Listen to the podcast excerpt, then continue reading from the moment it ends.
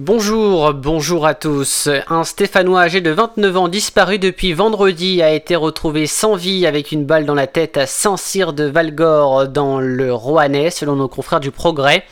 La victime devait livrer 3000 euros de stupéfiants et des cigarettes de contrebande à un client. Le client, le suspect de 48 ans qui a reconnu les faits, a précisé que son geste était lié à une dispute concernant l'augmentation des prix des stupéfiants. Le corps de la victime a ensuite été enterré dans une forêt en contrebas de sa propriété. Pour la 27e fois de son histoire, le Tour de France va s'arrêter à Saint-Étienne le temps d'une arrivée et d'un départ. Les coureurs effectueront leur arrivée le 15 juillet après s'être élancés de Bourg d'Oisan. Une 13e étape longue de 193 km qui verra le peloton maillot jaune passer par, une, par 12 communes de la vallée du Gier et du Pilat.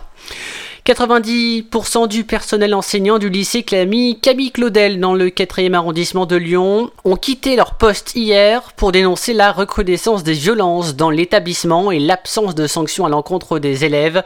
Pour faire entendre leur inquiétude et revendications, les grévistes soutenus par plusieurs syndicats espèrent dialoguer rapidement avec l'Académie de Lyon. Il était tout juste midi ce jeudi quand les policiers ont été dépêchés rue Paul Bert dans le 3e arrondissement de Lyon en raison d'un incendie dans un immeuble. Dans une vidéo partagée par nos confrères de France 3, on peut voir un homme s'accrocher à la balustrade de sa fenêtre avant de saisir la main tendue d'un voisin point penché à sa fenêtre et de sauter dans le vide pour rejoindre l'appartement voisin. Une opération de secours amateur mais spectaculaire.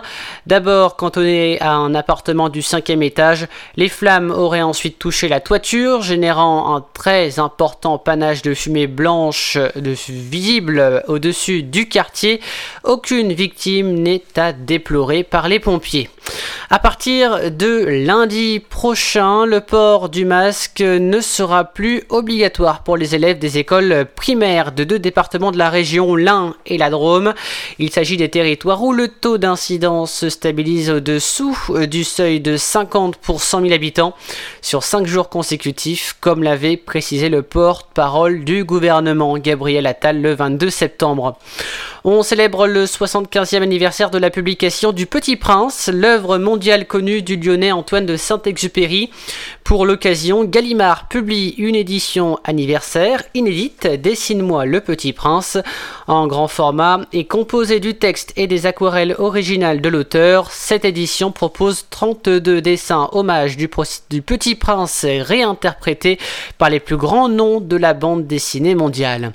Et puis après avoir appelé Grégory Doucet à venir vivre une journée dans leur quartier, les militants du collectif La Guillotière en colère à Lyon organisent une manifestation jeudi prochain, le 21 octobre, sur la place Victor Bache, près de la sortie métro Saxe-Gambetta.